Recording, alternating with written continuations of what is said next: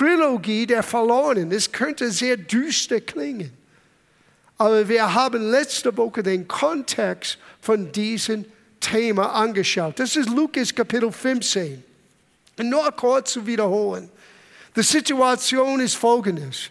Es kamen alle Sünder und Söldner. Die Söldner waren die schlimmsten von allen in der Gesellschaft, die nichts an Hut hatten mit Gott.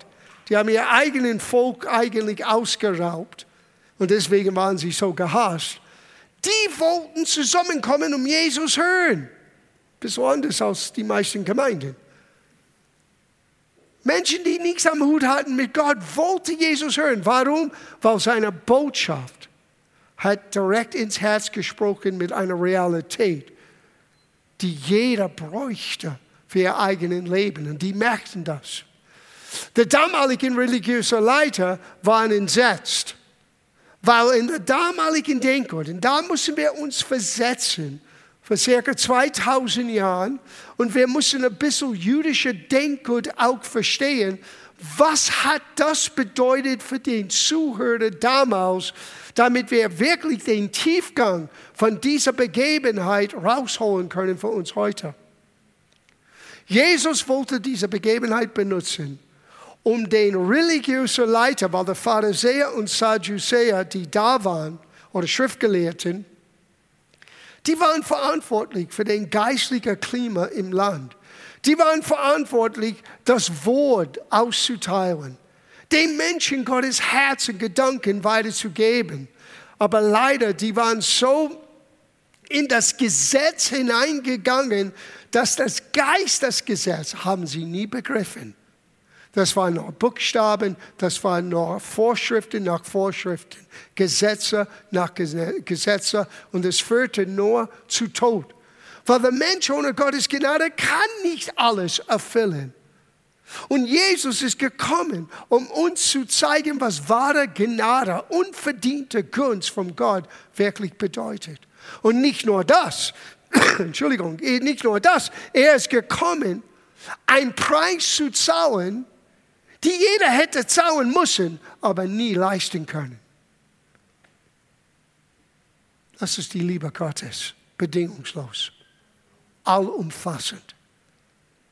Und Jesus liebte diese Schriftgelehrten und Pharisäer genauso wie der Zöllner und Sünder und sein eigenen Nachfolger, die auch anwesend waren.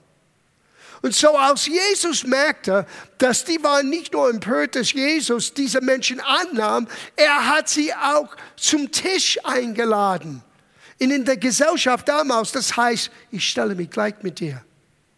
Ein religiöser, ein frommer Mann damals würde so etwas nicht wagen. Er würde, über den, er würde sich über den Menschen stellen und sagen, ich bin heilig. Und so, ich darf so etwas nicht tun. Ich darf mit solchen Menschen nicht, nichts zu tun haben.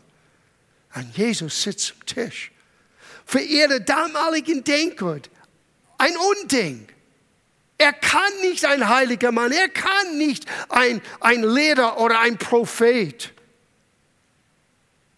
Es kann nicht sein, wenn er mit solchen Menschen zusammensitzt und isst mit ihnen.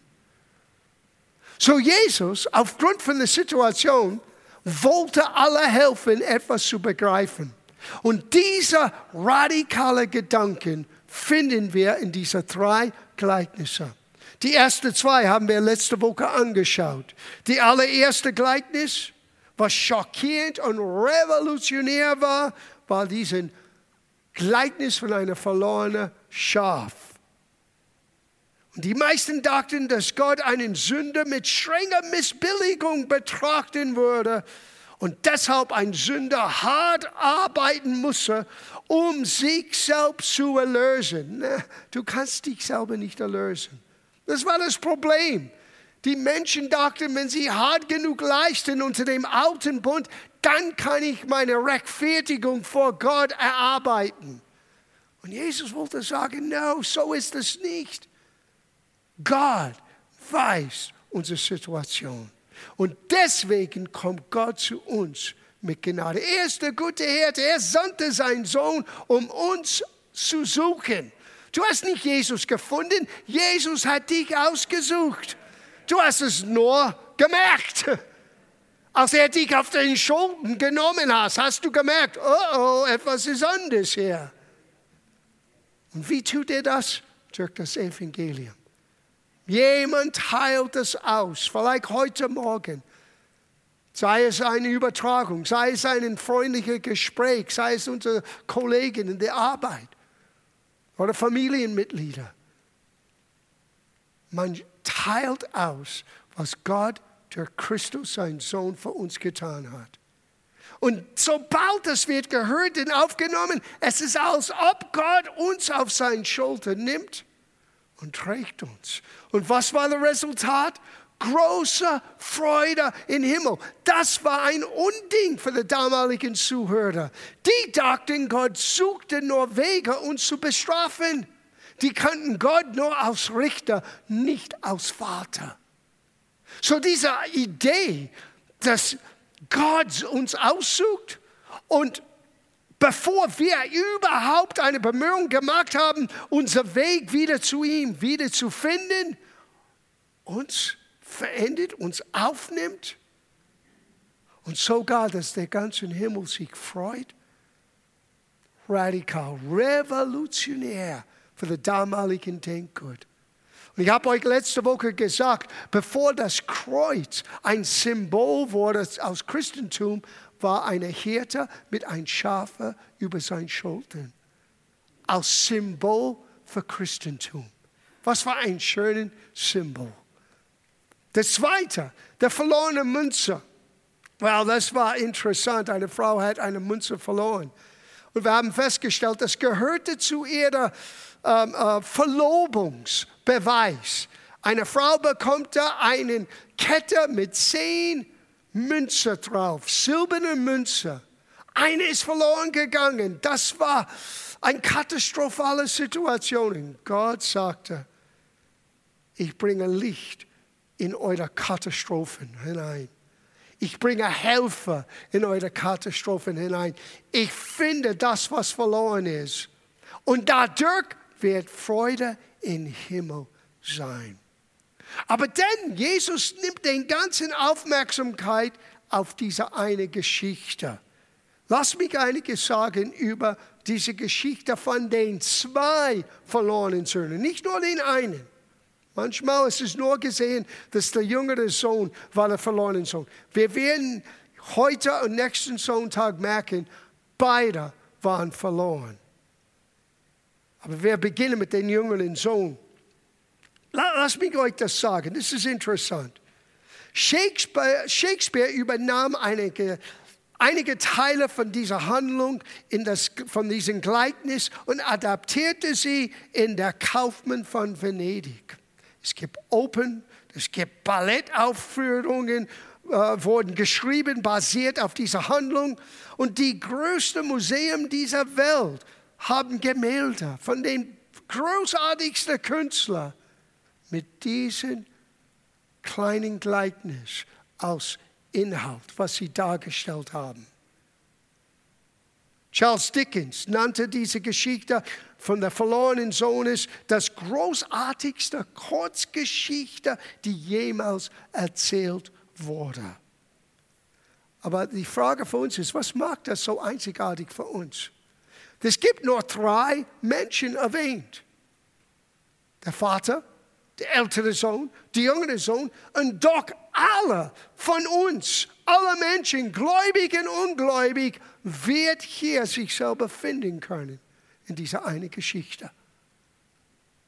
Was für eine Weisheit Gottes. Er war kein besserer Lehrer als Jesu.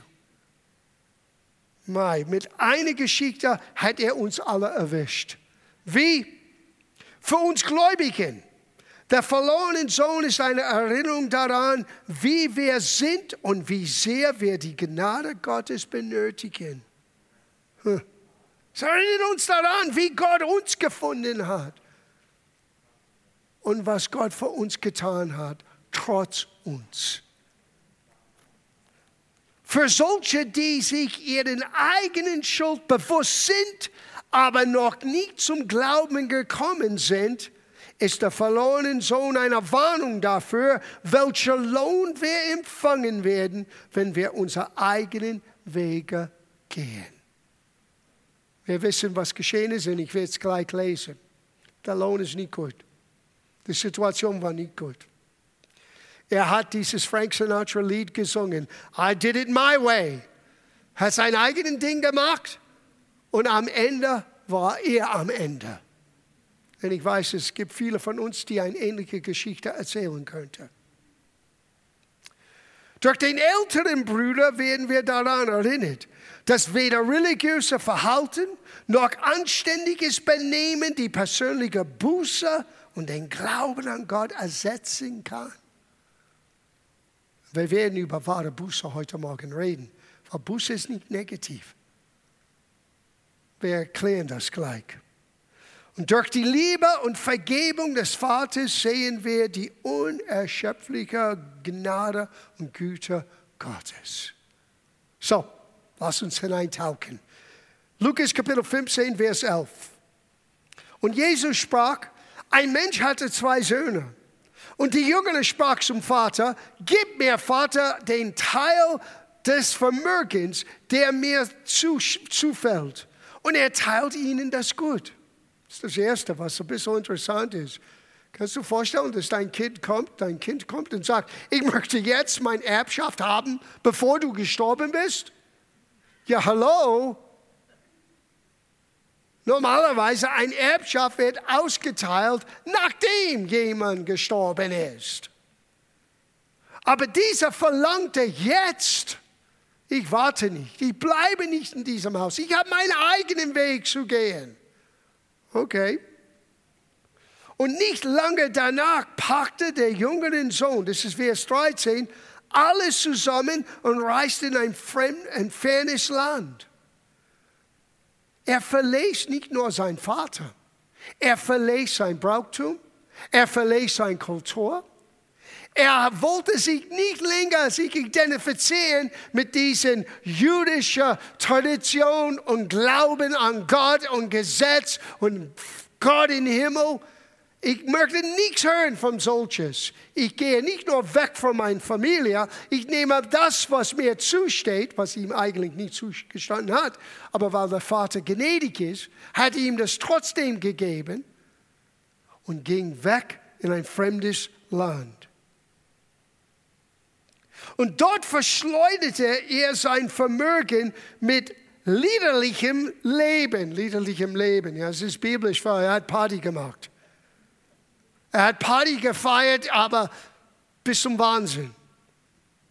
Und wie es manchmal ist, weil das Reichtum dieser Welt ist sehr unbeständig. Innerhalb von weniger Zeit ist alles weg. Nachdem er aber alles aufgebraucht hatte, kam eine gewaltige Hungersnot. Hier ist das Problem mit uns. Wir wissen nicht, was morgen kommt. Wir tun aus ob. Wir alles, ja, ich habe Glauben. Gut, dass du Glauben hast, aber trotzdem, du weißt nicht, was morgen auf dich zukommt. Deswegen hat Paulus gesagt, du musst bewaffnet sein für den bösen Tag. Warum? Oh, das wird mir nie passieren, weil ich bin Gläubiger. Hallo? Du bist nicht mehr gläubig als Paulus. Und er hat uns vorgewarnt. Wir, vorgewarnt. Wir müssen vorbereitet sein, zugerüstet sein. Weil der böse Tag erwischt uns alle irgendwann. Aber das endet Gott nicht. Gott ist treu. Aber was machen wir in der Not? Das, well, das ist eine andere Geschichte. Es ist immer einfach Halleluja zu singen, wenn es alles gut geht. Aber wenn es schmerzt, meine körperlich oder seelisch, wenn es drückt, deine Situation, wenn alles um dich herum scheint dunkel aus und chaotisch, wo ist dein Halleluja? Wenn du weißt, Gott ändert sich nicht. Ah, jede gute Gabe, jeder vollkommene Geschenk kommt von ihm. Aber gut, das ist eine, eine Erweiterung von dieser Lektion.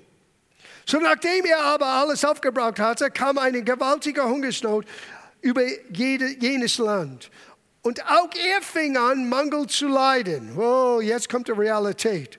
Da ging er hin und hängte sich an einem Bürger jenes Landes. Er schickte ihn auf seine Acker, die Schweine zu hüten. Und er begehrte sie zu sättigen mit den Schotten, welche die Schweine fraßen, und niemand gab sie ihm.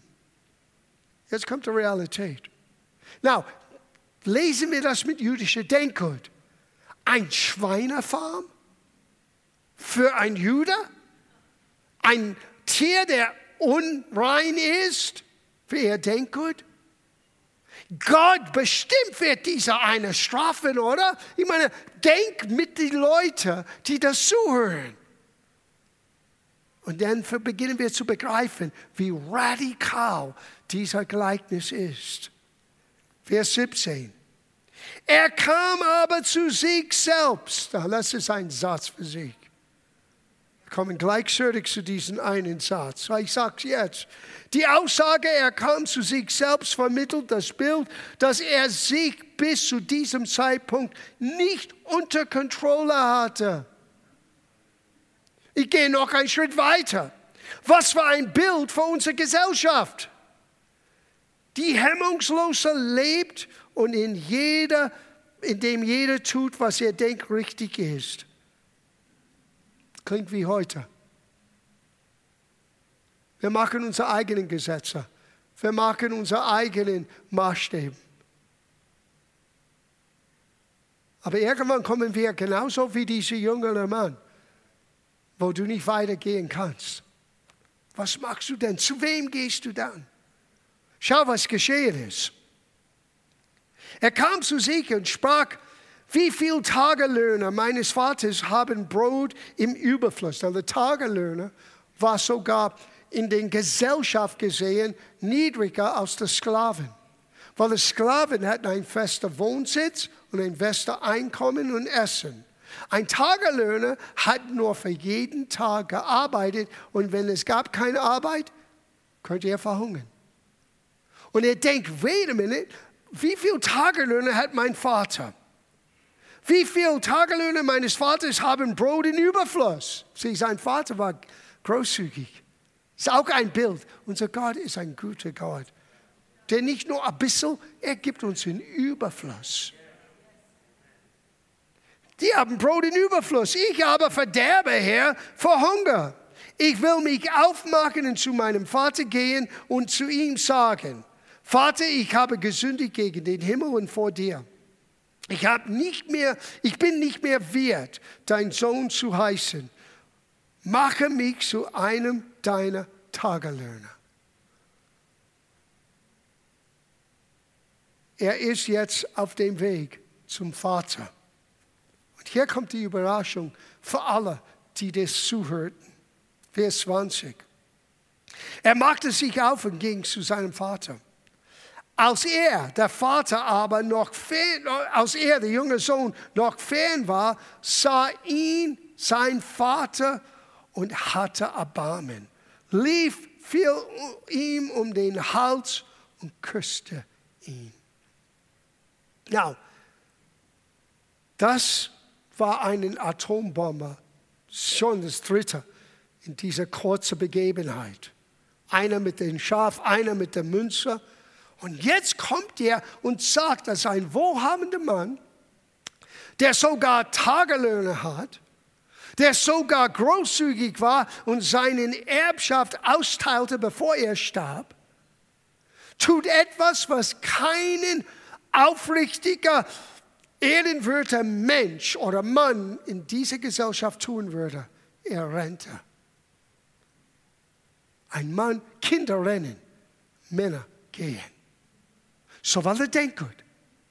Er rennt zu seinem Sohn und er fiel ihm um den Hals und küsst ihn. Kannst du vorstellen, wie er gerochen hat? Er ist bei der Schweine ohne Bart ohne Essen.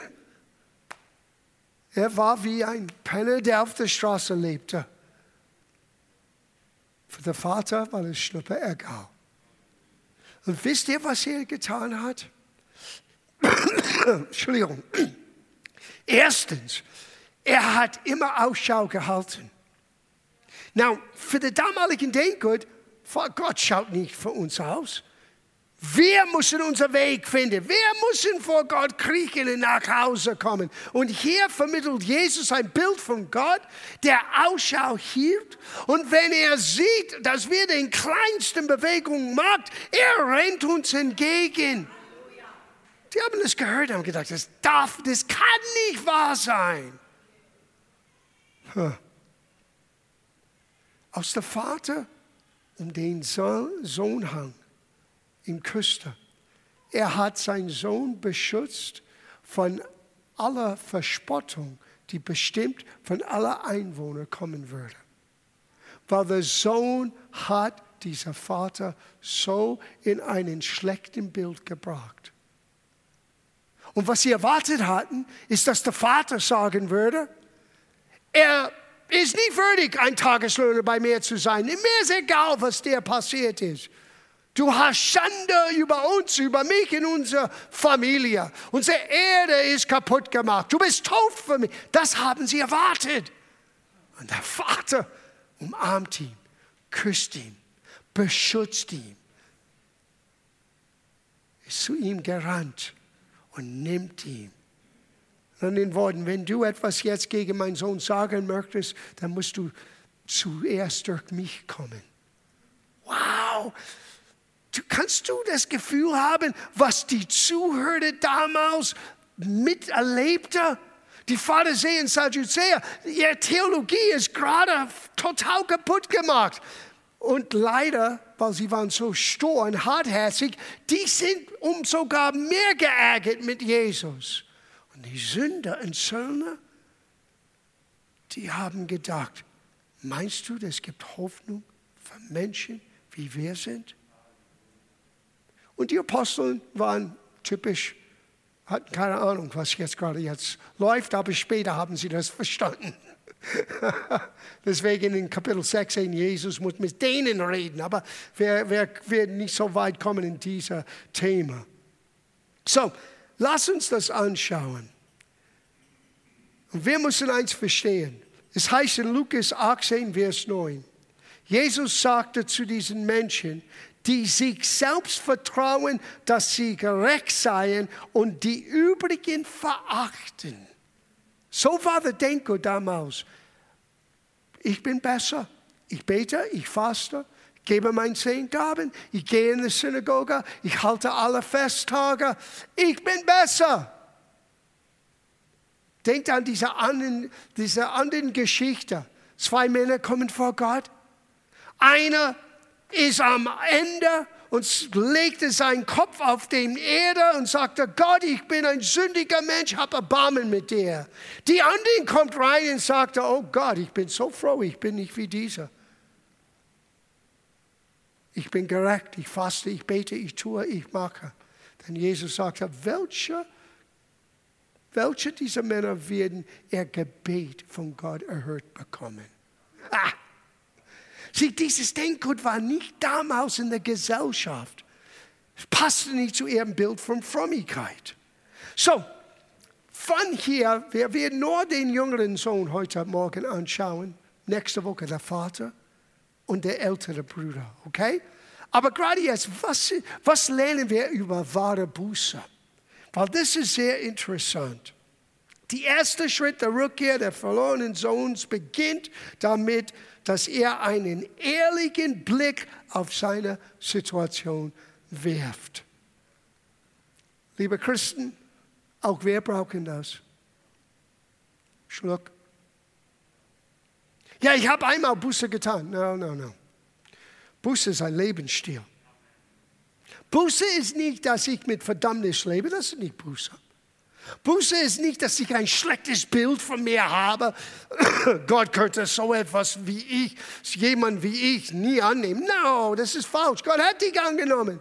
Als du sagtest, Jesus, komm in mein Herz, du bist ein Kind Gottes gemacht. Du bist die Gerechtigkeit Gottes. Du könntest nicht gerechter sein, als was du heute jetzt bist. Ja, aber was, ich, was du tust, hat nichts zu tun mit das, was Jesus am Kreuz für dich erreicht hat. Aber so wenige von uns haben den Mut, ein ehrlicher Blick nach innen zu schauen, wo wir immer noch Gnade brauchen. Lieber Bruder, liebe Schwester, du bist nicht so cool, wie du dachtest. Du bist nicht so vollkommen, wie du dachtest. Du hast nicht alles im Griff, wie du dachtest. Wie wagt er das zu sagen? Weil ich älter bin als die meisten und ich bin länger dabei. Und ich weiß, wie ich immer noch an Ecken und Kanten mit Gottes Gnade arbeiten muss. Und dieser Lebensstil von Buße ist nur eine, Refle eine ehrliche Reflexion. Wo brauche ich Helfer? Und zu wissen, von wem mein Helfer kommt. Es kommt von Gott. Es kommt durch seinem Wort. Es kommt durch den inwendigen Geist Gottes. Es gibt Hoffnung für mich. Es gibt Hoffnung für dich. Das ist das Erste, was wir lernen. Ah.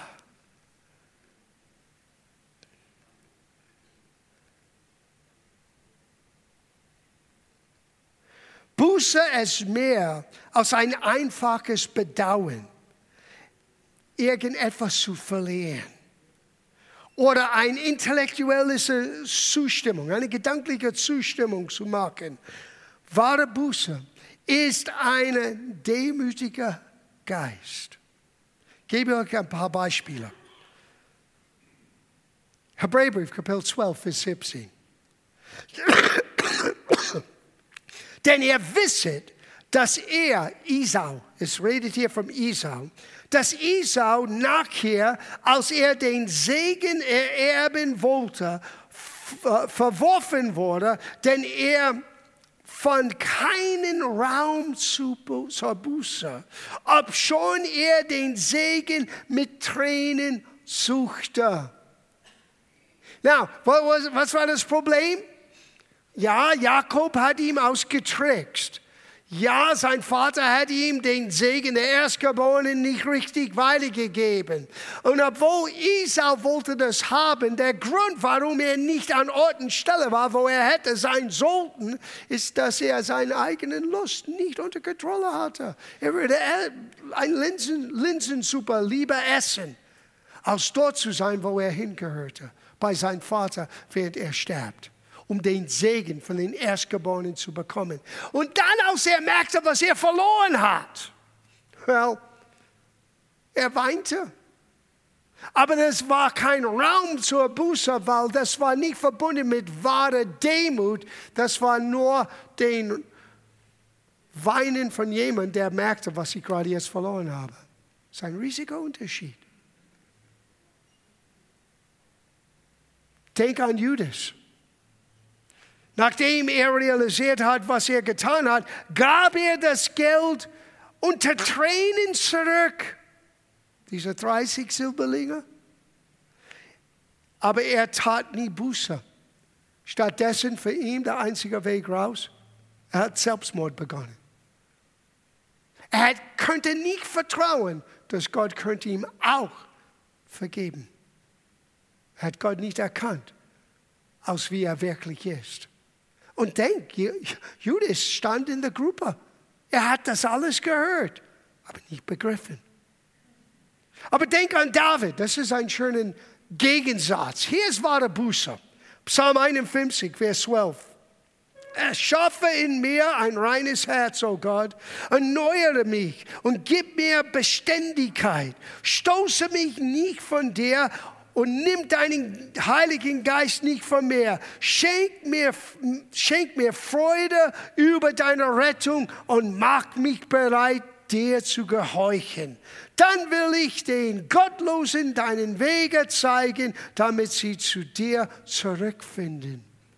In anderen Worten, David sagte, Wiederhersteller, was ich verloren habe, weil hey, David hat jemanden veranlasst, dass er ermordet wurde. Du denkst, dass du etwas Schlimmes getan hast. Ich vermute, die meisten von uns hier heute Morgen oder die diesen Übertragungen miterleben, dass wir das nicht gemacht haben. Und er merkte, Aber er hat nicht nur wahre Blick hinein, er hat wahre Demut. Gott, wenn du es wiederherstellst, diese Freude an meiner Rettung, wenn du mir einen reinen Geist wiedergibst, wenn du mir wieder, mich wiederherstellst, werde ich dann fähig, den Gottlosen, den Menschen, die Gott ferne sind, zu dir zu bringen. Sie, wahre Buße ist einen, es beflügelt uns, an den Menschen für Gott zu gewinnen. Erstaunlich, wahre Buße nimmt seinen Blick von sich selber alleine zu das, was sein Leben für anderen bedeuten kann, aufgrund von Gottes Gnade. Menschen manchmal tun, als ob sie traurig sind. Aber sie sind traurig, entweder weil sie erwischt worden war in etwas, was Schlimmes war, oder aber sie merken, was sie verloren haben. Aber wahre Buße ist zu merken, wie gut Gott ist, wie sehr wir Gottes Gnade brauchen und wenn wir diese Gnade zu uns nehmen, wir werden noch fähiger gemacht, verständlich, Einflusssamkeit, Freundlichkeit, Gütigkeit, auszustrahlen, damit Menschen, die von Gott ferne sind, für ihn gewonnen sein kann. Das ist, was wahre Buße bewirkt. Nicht Verdammnis, nicht ich bin so schlecht. Sieh, das ist religiöses Denken.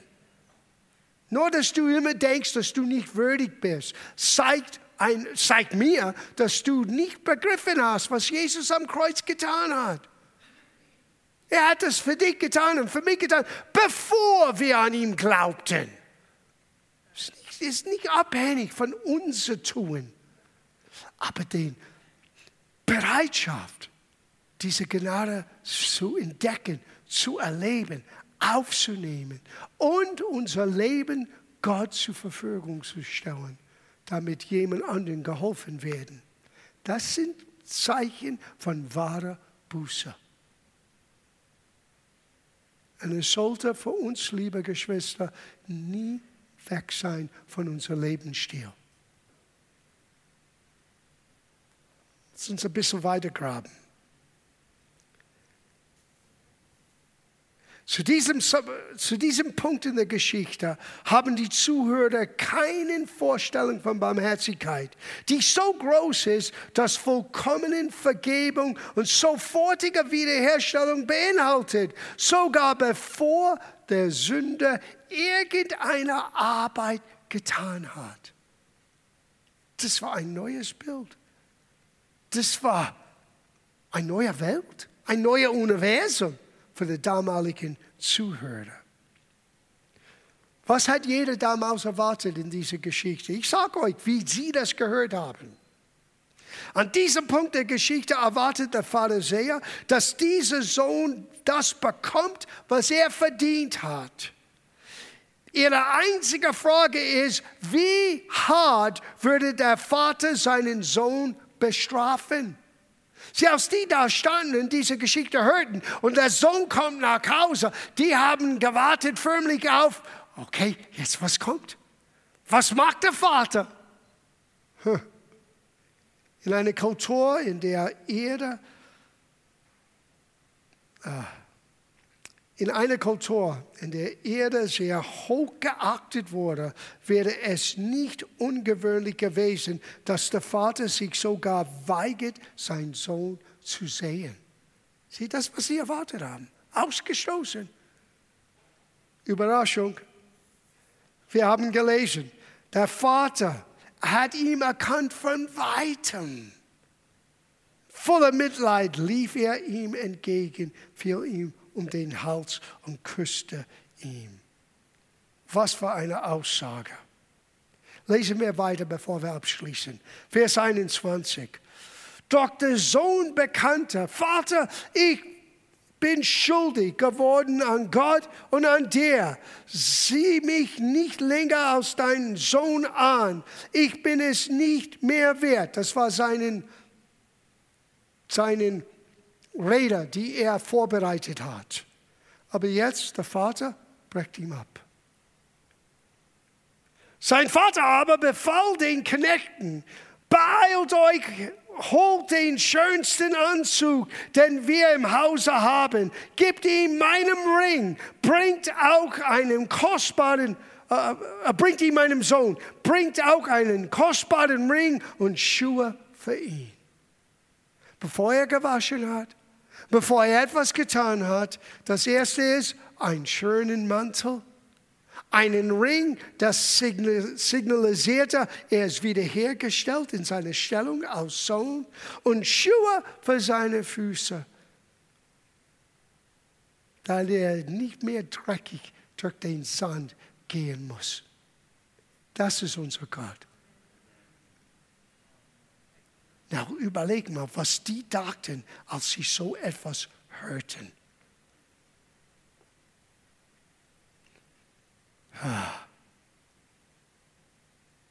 Die Jünger hatten nichts getan. Diese Jünger hatten nichts getan, was Sühne für seinen Sünden gewesen wäre. Und doch war sein Vater voller Vergebung und hielt nichts zurück. Noch bevor er sein Schuldbekenntnis zu Ende bringen könnte, hat Gott, hat der Vater all das getan. Ja. Das war eine direkte Aussage zu falschen Vorstellungen, die die Zuhörer über Gott hatten. Aber hier ist der Punkt am Schluss. Es ist nicht so, dass Gott einfach wegschaut. Lass das hineinschenken. Wenn wir zu Gott kommen, weil wir merken durch einen ehrlichen Blick, dass wir Gnade brauchen, dass wir uns selber von Gott entfernt haben. Es ist nicht, dass Gott ganz einfach wegschaut und sagt, ist alles okay. Uh-uh. Der Lohn für Sünde ist tot. Der Unterschied ist, Gott wusste, dass der Lohn für Sünde ist tot und sagte, ich möchte nicht, dass sie alle sich selber umbringen. Ich komme selber ich sende meinen Sohn. Gott, der Sohn, nahm unsere Gestalt an, wurde einer von uns. Und nachdem er uns zeigte, wie zum Beispiel diesen verlorenen, diese Trilogie der Verlorenen, dieser Beispiel, diese Gleichnisse, wie Gott wirklich ist, er ging freiwillig zum Kreuz. Aus deiner und meiner stellvertretende Opfer und der Strafe für unsere Missetaten lag auf ihm.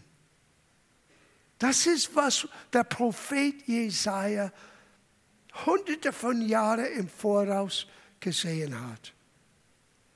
Da war nichts an ihm, was wir dachten, dass er so einzigartig ist. Er war einer von uns.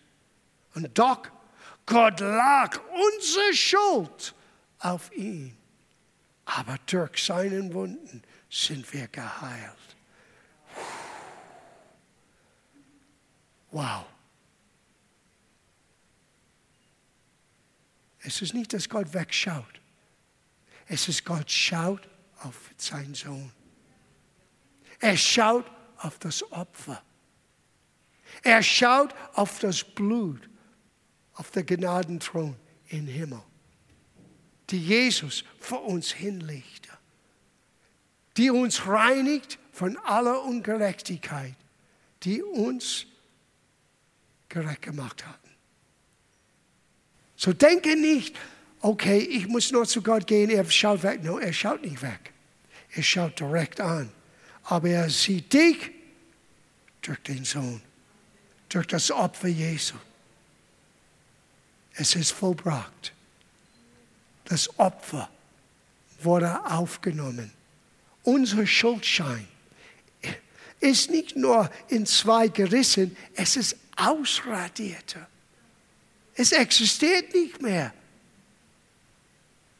Du bist derjenige, der mit einem Mantel vor Gott stehst, der Geist Gottes. Du hast einen Ring auf deinen Finger. Das heißt, du bist ein Sohn, eine Tochter. Und du hast das Evangelium auf deine Füße, damit du gehen kannst und anderen erzählen kannst.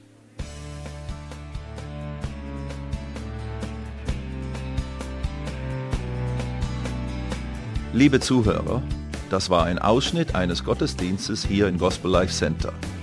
Auf unserer Website www.gospellifecenter.de können Sie die Notizen für diese und andere Predigten nachlesen und sich über die Arbeit von Gospel Life Center informieren.